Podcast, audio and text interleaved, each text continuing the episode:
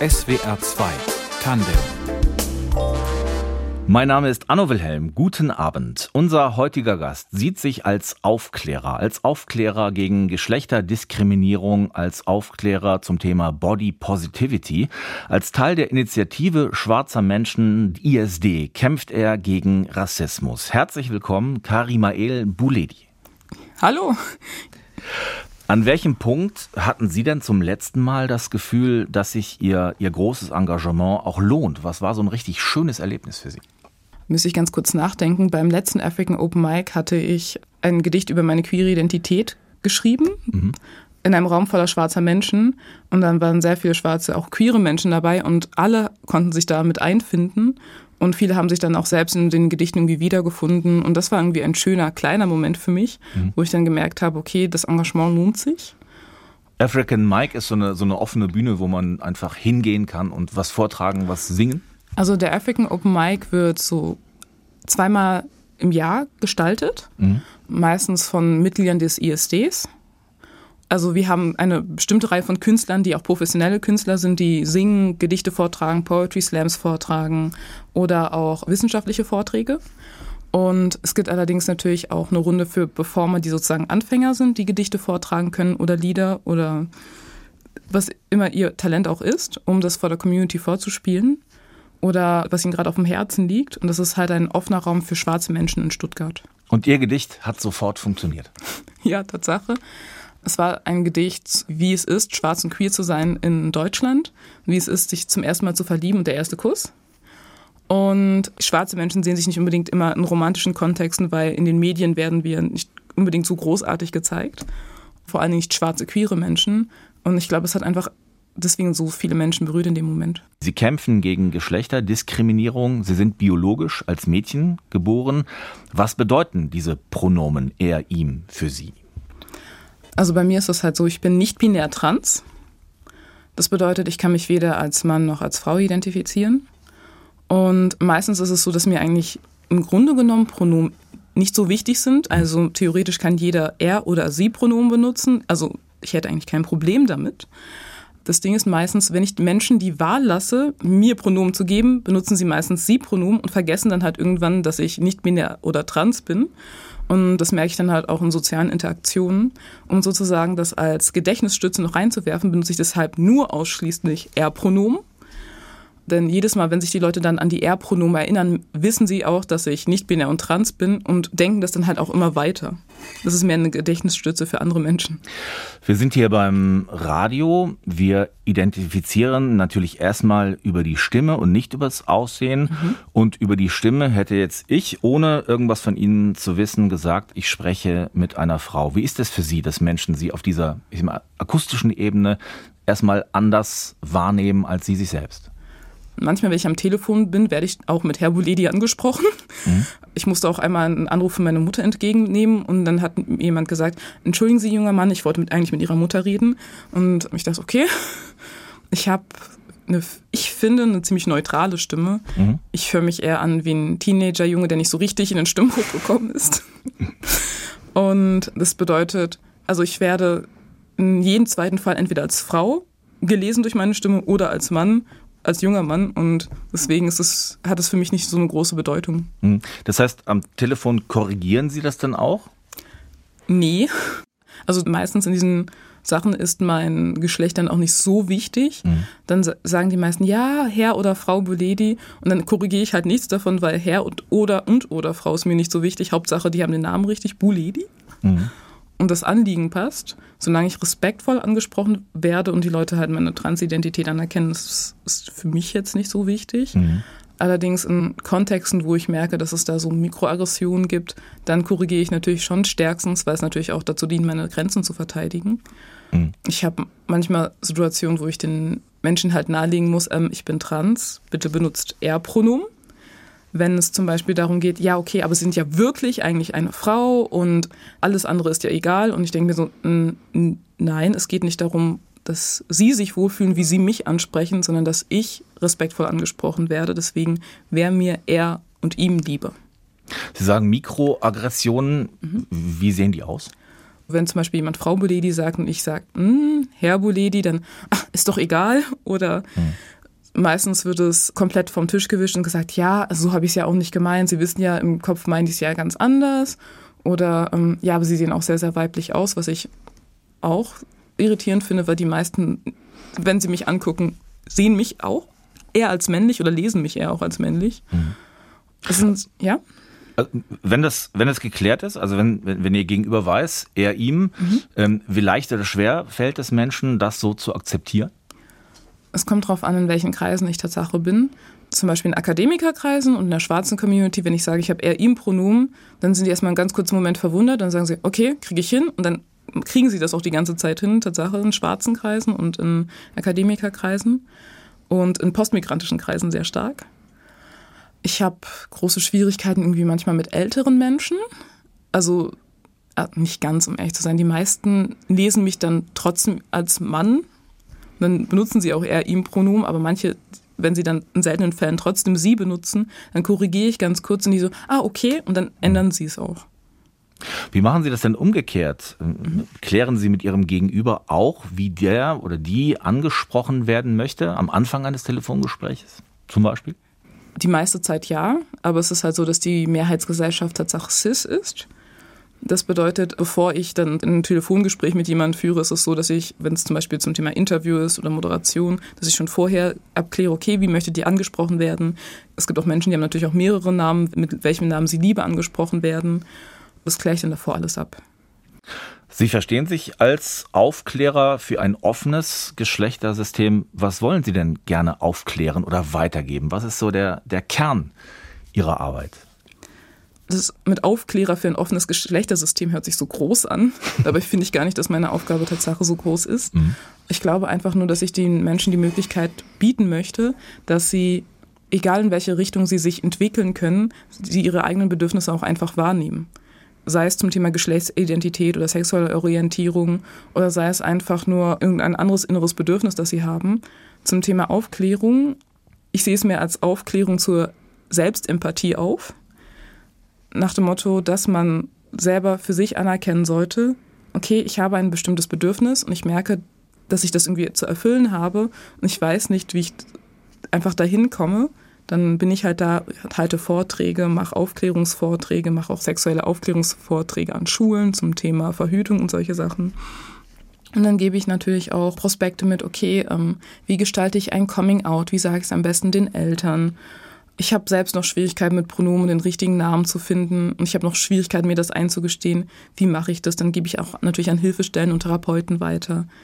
Ich glaube, meine Aufklärung liegt eher mehr darin, dass die Leute sich nicht aufgrund eines von starren Geschlechterrollen oder von starren Bildern, was ein Mann zu sein hat oder was eine Frau zu sein hat, sich davon abhalten lassen, wer sie im Inneren wirklich sind. Weil meistens ist es so, es gibt Bilder, die sind vorgegeben, aber sie entsprechen nicht unbedingt der eigenen Realität. Und ich versuche einfach nur die Leute darauf hinzuweisen, du hast ja eine Stimme im Inneren, was sagt die dir, wer du bist? Welchen Lebensrealitäten begegnen denn die Transmenschen, die Sie aufklären, beraten? Welche Schwierigkeiten haben die? Welche Freuden? Also ich mache ja, wie schon gesagt, auch Schulaufklärung und zum Thema Diversität und geschlechtersensible Fragen. Und meistens ist es halt so, dass ich ähm, so auf größtenteils auf Jugendliche stoße. Ich war auch am Jugendleitung einer queeren Gruppe die größten Schwierigkeiten, die sie haben, sind natürlich auch zum Thema Coming Out. Okay, wie sage ich es jetzt meinen Eltern? Wie erkläre ich das dem Lehrer, der jetzt nicht meine Pronomen beherzigen möchte? Ich habe Angst, das meinen Eltern zu sagen, aber ich will es ihnen auch nicht verheimlichen. Wie mache ich das am besten? Auf der Straße werden mir halt ganz furchtbare Sachen hinterhergerufen. Was könnte ich sagen, um dann gut für mich selbst einzustehen? Es gibt verschiedene Arten und Weisen zu transitionieren. So, es gibt nicht die eine mögliche Art und Weise, wie man es schafft, das Geschlecht wirklich zu verwirklichen, das man im Inneren trägt. Und dafür braucht es natürlich auch Geld. Also wenn Sie zum Beispiel einen Haarschnitt ändern wollen, dann fängt es schon an, dass die Eltern sagen, ach, du hast doch so schönes langes Haar und das ist doch unfeminin, wenn du es kurz schneidest.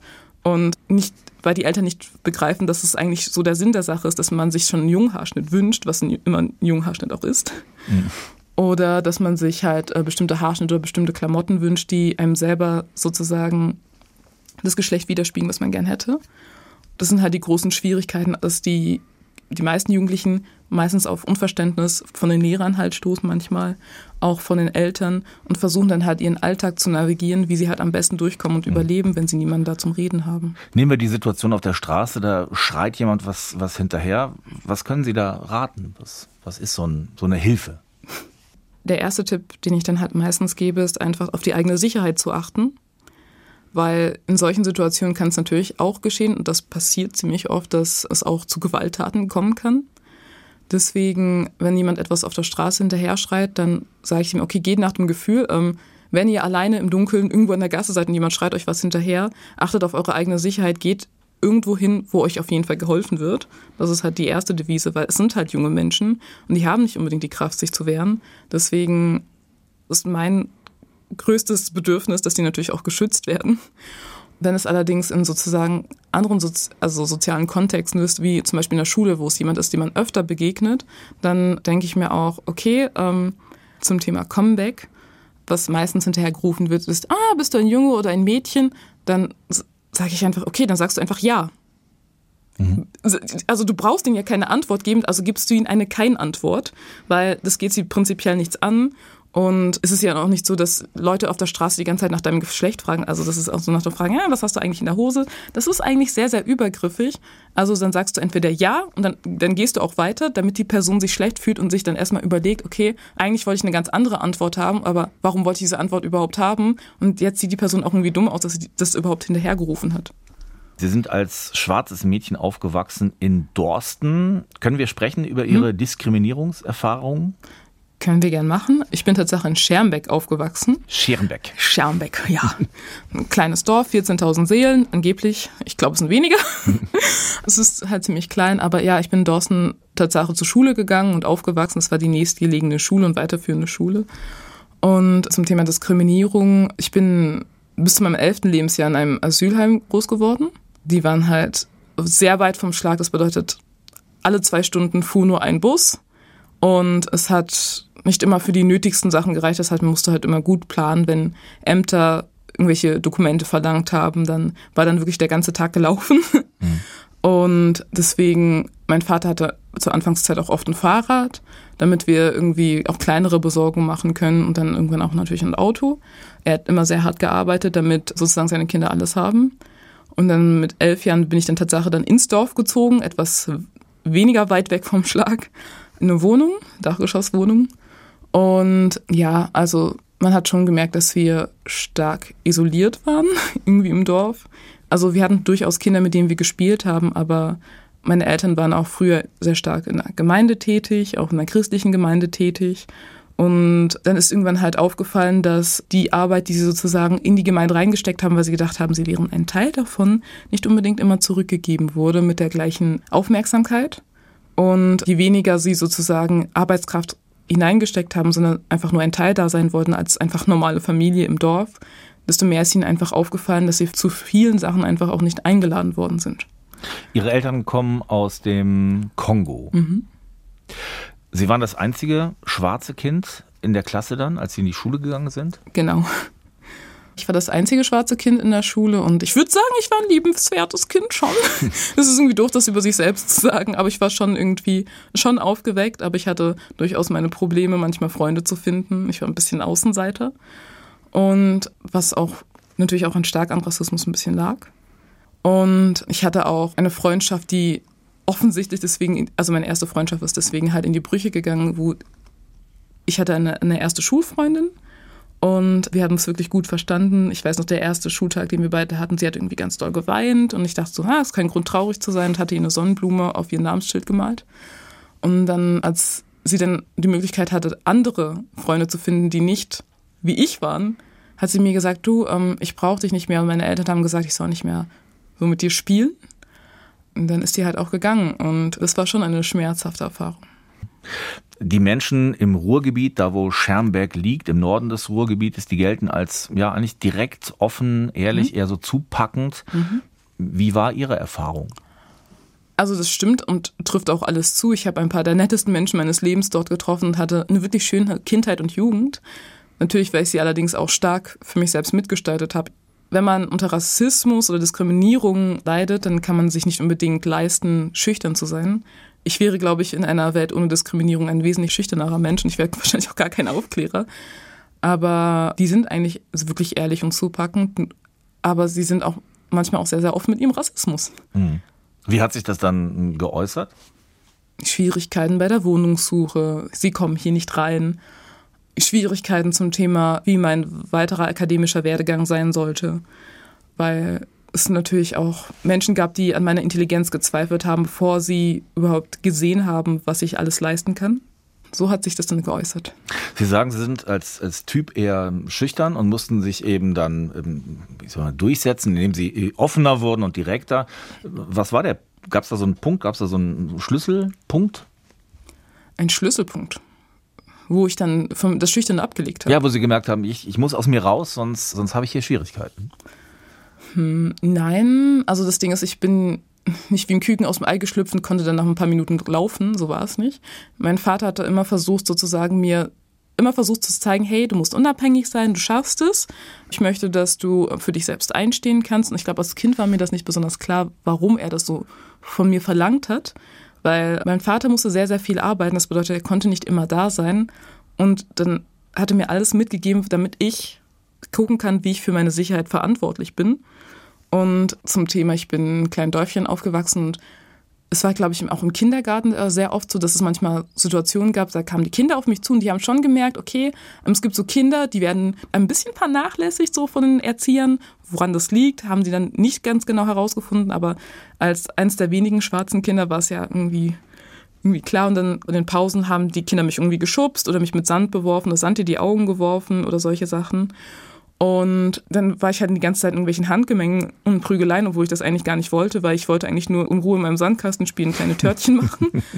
Und das war der Moment, wo ich mir sagen muss, ich muss für mich selbst einstehen, sonst verliere ich halt wirklich ein paar Sachen, weil wenn man Sand in die Augen bekommt, ist es halt auch nicht das Schönste. Mhm. Und das bedeutet, ich musste dann halt auch lernen, mich auch körperlich zu wehren, weil das ist ein bisschen rabiat gesagt und das verstößt gegen meine Pädagogik eigentlich. Ich bin eigentlich pazifistisch unterwegs. Aber wer es nicht mit Liebe lernt, der muss es halt mit einem Fausthieb lernen. Das war das halt im Kindergarten. Dann habe ich den kräftig eins auf die Omme gegeben. Und dann haben die gelernt, okay, mit der nicht. So, können, da kommen wir nicht durch. Oh. Mhm. Und es war halt die Lektion, die ich lernen musste. Rassismus ist so relativ subtil. Es bedeutet einfach, dass die Leute nicht unbedingt uvert sagen, ey, ich mag dich nicht, sondern sie kümmern sich vielleicht nicht um dich und sie sind nicht so ganz empathisch, wenn es um dich geht. Und sie kümmern sich nicht ganz um deine Bedürfnisse und sie achten nicht unbedingt auf deine Menschlichkeit. Und hm. also sie lernen im Kindergarten sich zu wehren. Mhm. Sie sind dann später auf die Realschule gegangen, aufs Gymnasium, das haben Sie schon mhm. erwähnt. Hatten Sie denn das Gefühl, da anders behandelt zu werden als andere Mitschülerinnen, als andere Mitschüler? Mhm. Die Realschule war sehr postmigrantisch, also ich, es gab da einfach alles. Und ich habe mich da eigentlich auch sehr, sehr wohl gefühlt. Und dann, als ich dann aufs Gymnasium gekommen bin, dann habe ich gemerkt, dass die Demografik schon etwas anders ist. Und in meiner Stufe war ich wieder die einzige schwarze jugendliche Person. Und es waren wirklich am Anfang viele Mobbingversuche, Briefe mit wirklich auch sexuell übergriffigen Inhalten, weil sie gedacht haben, ich bin wahrscheinlich neu und ich bin schüchtern. Und dadurch, dass ich natürlich auch versucht habe, meine akademischen Leistungen irgendwie einzubringen, dass ich vielleicht ein Nerd bin und halt so ganz viele so kleine Mikroaggressionen. Und das hat aber irgendwann aufgehört, als sie gemerkt haben, dass ich bin wirklich ein sehr sanfter Mensch, aber mit mir ist schlecht Kirschen essen, wenn du ganz offen zeigst, dass du versuchst, mich zu disrespektieren. Mhm. Und dann wurden solche Sachen ein bisschen ruhiger. Mikroaggressionen gab es immer noch, aber ja. Sie sind dann äh, nach der Schule von Dorsten weggegangen, von Schermbeck nach mhm. Stuttgart zum mhm. Studieren. Warum dieser Weg? Also erstens mal den Studiengang, den ich zu dieser Zeit angefangen hatte, den gab es nur in Stuttgart. Das war Technologie Management. Management. Genau. genau. Und den gab es halt nur in Stuttgart und deswegen musste ich dann halt nach Stuttgart ziehen. Ich hatte mich für verschiedene Sachen beworben. Dann habe ich gedacht, okay, Stuttgart ist es jetzt. Und bin dann halt nach Stuttgart gekommen, um hier zu studieren. Und das war eigentlich der einzige Grund. Mhm. Lassen Sie uns eine kurze Querverbindung ziehen mhm. zu, zu, dem Land, in dem Sie jetzt leben, Bundesland Baden-Württemberg mhm. und äh, Ihrer eigenen äh, Abiturzeit. Mhm. Äh, in Baden-Württemberg wird gerade ein äh, Buch diskutiert, mhm. das im Abiturjahrgang im kommenden Jahr Pflichtlektüre sein sollte eigentlich. Mhm. So war der Plan. Tauben im Gras mhm. von Wolfgang Köppen. Darum gibt es eine große Debatte, die auch Sie sehr beschäftigt. Genau also das hat mich wirklich sehr beschäftigt, weil zu meinem Abiturjahrgang, also Wir hatten es als Lektüre freigestellt, um das zu lesen. Dann hatte allerdings der Deutschlehrer gemeint, das Buch sei so rassistisch, das könnte er nicht machen. Darin fällt 105 Mal das N-Wort. Und jetzt zum Thema Diskussion, weil viele Leute sagen, hey, ähm, was ist denn bitte schon so rassistisch an dem N-Wort? Also erstens mal, es wird nur in Beschimpfungskontexten verwendet. Zweitens, zum Thema Imperialismus. Das N-Wort wurde von Imperialisten benutzt, um Menschen auf, nur auf ihre Hautfarbe zu reduzieren. Sie wurden getötet, sie wurden geköpft, ihnen wurden die Hände abgeschlagen, um Ressourcen aus ihren eigenen Ländern abzutragen es, es wird immer geschichtlich behauptet, dass Imperialisten in die Länder reingegangen sind und durch Perlen die Leute und durch Verträge irgendwie hinters Licht geführt haben. Aber nein, sie haben das durch ein großes Maß an Gewalt getan. Kinder wurden getötet, Frauen wurden verschleppt und sie wurden einfach beschimpft und einfach entmenschlicht durch das N-Wort. Hm. Und Köppen hatte versucht, das in seinem Buch aufzuarbeiten. Das Problematische dabei ist, dass er einfach sehr viele Rassismen reproduziert. Ja. Und, Man ja. muss vielleicht kurz erklären, das mhm. Buch dreht sich um einen Tag, wohl in München, und mhm. darum, wie verschiedene Menschen diesen Tag erleben. Also der Autor nimmt die Perspektive verschiedener Menschen ein, mhm. die sind so ineinander verwoben. Es ist eigentlich ein rassismuskritisches Buch. Also die Intention war zu der Zeit, denn es wurde in den 60ern geschrieben, dass es Rassismus in der Gesellschaft bloßstellen sollte, damit es zur Aufarbeitung führt. Mhm. Das war die Intention. Das Problem ist, er hat so viele Rassismen und Antisemitismus reproduziert, dass es eher mehr den Status quo verfestigt. Und bei mir ist es natürlich auch so, ich bin im ISD, Initiative Schwarze Menschen Deutschland. Und ich war übrigens auch im Ausschuss mit Theresa Chopper, der Bildungsministerin. Der grünen Bildungsministerin in Baden-Württemberg. Genau. Und man hatte uns auch noch viele verschiedene Akteure schwarzer Vereine gebeten, das Buch zu überblicken. Und natürlich gab es dann eine Anhörung. Das war sehr, sehr kurzfristig, muss ich sagen. Und wir hatten weniger als eine Stunde Zeit, um alles rüberzubringen. Aber es war einfach so, dass wir geschlossen an einer Wand gesagt haben, dieses Buch ist rassistisch. Unter uns waren Familientherapeuten, Pädagogen, Kunstschaffner, Aktivisten, Lehrer und auch Menschen, die zum Beispiel fürs BPD, ähm, für politische Bildung, auch Texte geschrieben haben zum Thema Rassismus und der Geschichte des N-Wortes. Und wir mussten leider feststellen, dass wir bei der Kultusministerin leider nicht das erreicht haben, was wir uns vorgestellt haben. Wir haben versucht, ihr beizubringen, wie schwierig es ist, auch für schwarze Schüler dieses Buch zu lesen. Wir hatten versucht, das beizubringen und natürlich hatten wir auch Alternativen geboten von schwarzen Autoren in Deutschland und auch Dichterinnen, zum Beispiel Maya Yim, die Rassismus in Deutschland aufgearbeitet haben in ihren Gedichten und auch international anerkannt sind. Aber leider Gottes ist es nicht so gekommen, wie wir uns das gewünscht haben. Aber das Buch ist keine Pflichtlektüre mehr für das Abitur. Es ist immer noch in der Auswahl für die hm. Herr Buledi, Sie engagieren sich in der ISD, das ist mhm. die Initiative schwarzer Menschen, die mhm. älteste Selbsthilfeorganisation in Deutschland, die für die Rechte schwarzer Menschen in unserem Land eintritt und kämpft. Mhm. Vor 35 Jahren entstanden. Wie unterstützt denn der Verein konkret schwarze Menschen? Also beim ISD ist es so, dass wir in verschiedenen Städten ISD-Vereine und Gruppen haben. Wir kümmern uns zum Thema Presseanfragen gegen antischwarzen Rassismus. Wir versuchen Safer Space Räume zu gründen. Wir haben auch Festivals, zum Beispiel in Stuttgart das Decolonize Festival. Wir versuchen auch so saferer Spaces zu haben für uns, wo wir für uns ein bisschen reden und uns auch regelmäßig treffen. Und wir haben ein ziemlich großes Spektrum an Dingen, die wir machen. Also es gibt Leute bei uns im Verein, die haben auch selber noch daraus Vereine gegründet. Zum Beispiel gibt es auch Vereine für schwarze Kinder, wo sich dann schwarze Kinder zusammentreffen können und miteinander spielen in einem Raum, wo ihnen nicht in den Haaren gezogen wird und vielleicht mit Sand beworfen, sondern wo man tatsächlich auf ihre Bedürfnisse eingeht und wo man halt schwarze Menschen auch empowert und unterstützt. Und das sind unsere Aufgaben. Und was sind das für, für Orte? Also bei uns ist es halt meistens so, dass wir uns Räumlichkeiten anmieten. Von meistens sind es tatsächlich auch Theaterräumlichkeiten oder Büroräumlichkeiten von verschiedenen Vereinen, auch innerhalb des ISD. Oder manchmal ist es auch einfach nur die Wohnung von jemand, der es sich gerade zur Verfügung gestellt hat, wo wir dann gemeinsam essen.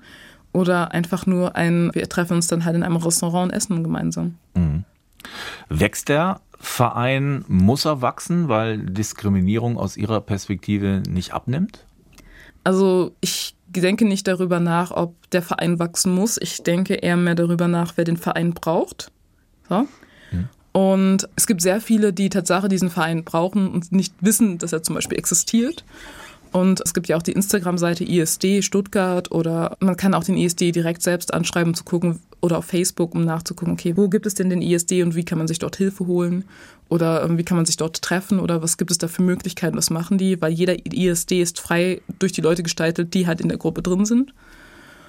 Und ich glaube nicht, dass er wachsen muss. Ich glaube einfach nur, dass das Bedürfnis dazu steigt, einfach sich sicher zu fühlen für schwarze Menschen in Deutschland, für afrodeutsche Menschen in Deutschland.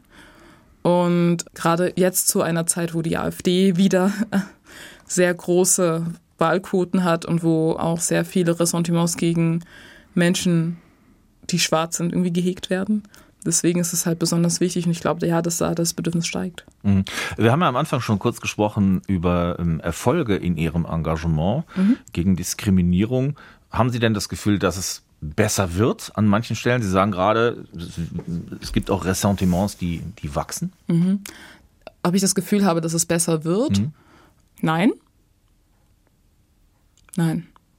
Also das Ding ist, was ich halt bemerke, ist, dass die Gruppen sich untereinander, so schwarze Gruppen und postmigrantische Gruppen, also einfach besser untereinander vernetzen und dann halt irgendwie gucken und füreinander sorgen. Ob ich das Gefühl habe, dass es besser wird, glaube ich eher nicht. Denn zum Thema Rassismusarbeit und Aufarbeitung, es braucht dafür einfach Ressourcen und Gelder. Und die kriegen Minderheiten sehr, sehr selten an die Hand. Und ähm, es geht dann halt natürlich auch sehr viel um Selbstbestimmung und auch Empowerment und dass sie dann auch die meisten Leute, wenn sie zum Thema Rassismus und Aufarbeitung hören, glauben sofort, dass es dann um Schuldzuweisung geht, obwohl es eher mehr eine Anfrage ist, an der Gesellschaft teilhaben zu können, wie jeder andere auch. Und dann stoßen viele natürlich erstmal auf Abwehr. Hm. Klar, aber Rassismus, du bist ein Rassist, das, das ist natürlich eine Schuldzuweisung. Nein, das ist keine Schuldzuweisung. Also wenn, wenn jemand ein Rassist ist, mhm. bedeutet das, du hast eine Weltanschauung, in der du glaubst, dass ich aufgrund dessen, dass ich anders bin als du, aufgrund von Geschichte, weniger Mensch bin als du und weniger wert und deshalb weniger angehört werden soll.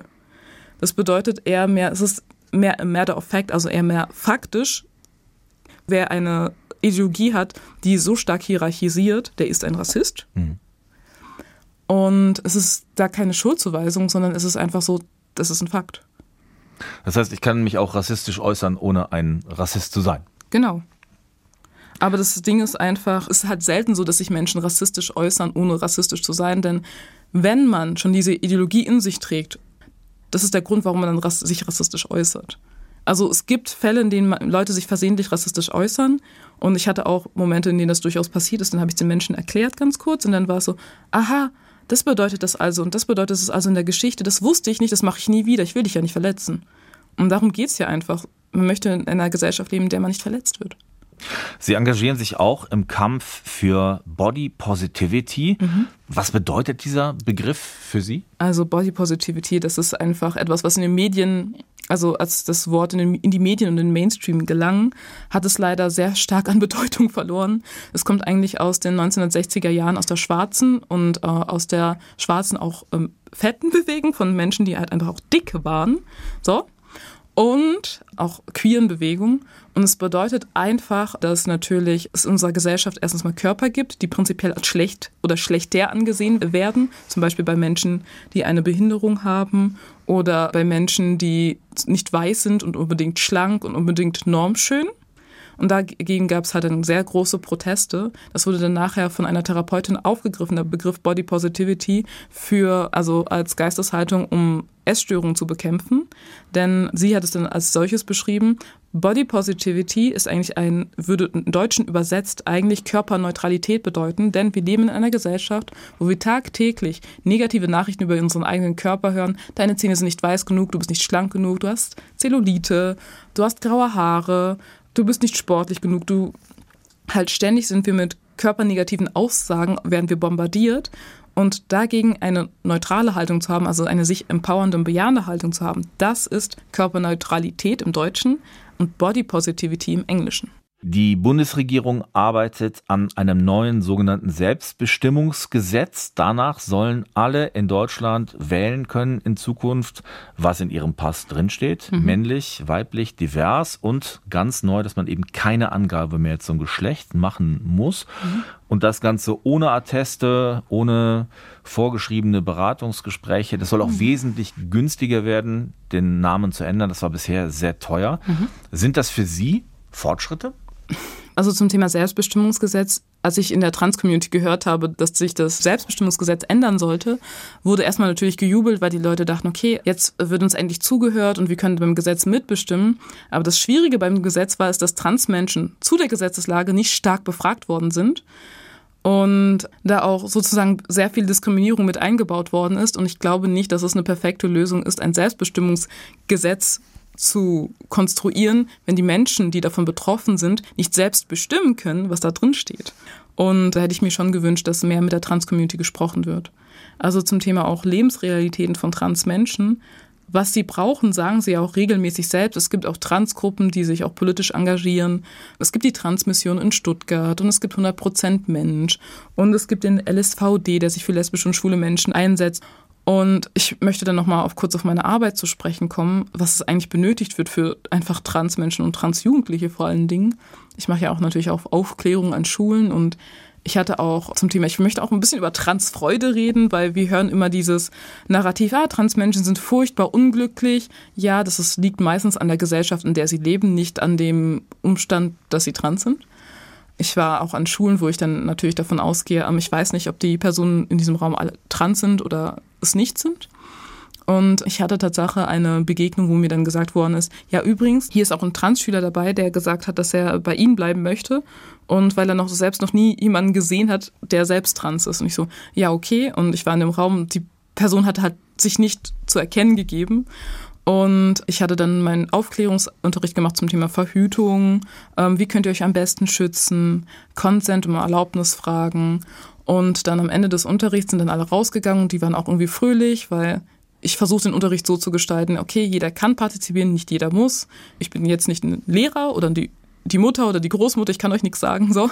Ich kann euch zu nichts zwingen. Es geht einfach darum, dass die Schüler einfach lernen, dass sie in meinem Angesicht Menschen sind mit Rechten und dann kam am Ende des Unterrichts einfach der Tatsache Transjunge auf mich zu und meinte dann, Trans ist übrigens ein Adjektiv, nur damit ihr es wisst, und meinte dann, ähm, ja, es ist echt immer schön, bei jemand anderen zu sehen, der genauso ist. Und ich dachte, ich habe mich so gefreut, dass ich, ich habe wirklich gelächelt über bis über beide Ohren und es war wirklich ein schöner und zarter Moment. Und dann hat er gemeint, ja, ich habe nicht so Gruppen, zu denen ich hingehen kann, mit Jugendgruppen, wo ich mich austauschen kann. Und ich würde ich kann das auch nicht richtig meinen Eltern sagen. Und dann habe ich ihnen natürlich auch Hilfe angeboten. Ich habe ihnen mehrere Jugendgruppen genannt und auch Möglichkeiten, dorthin zu gehen.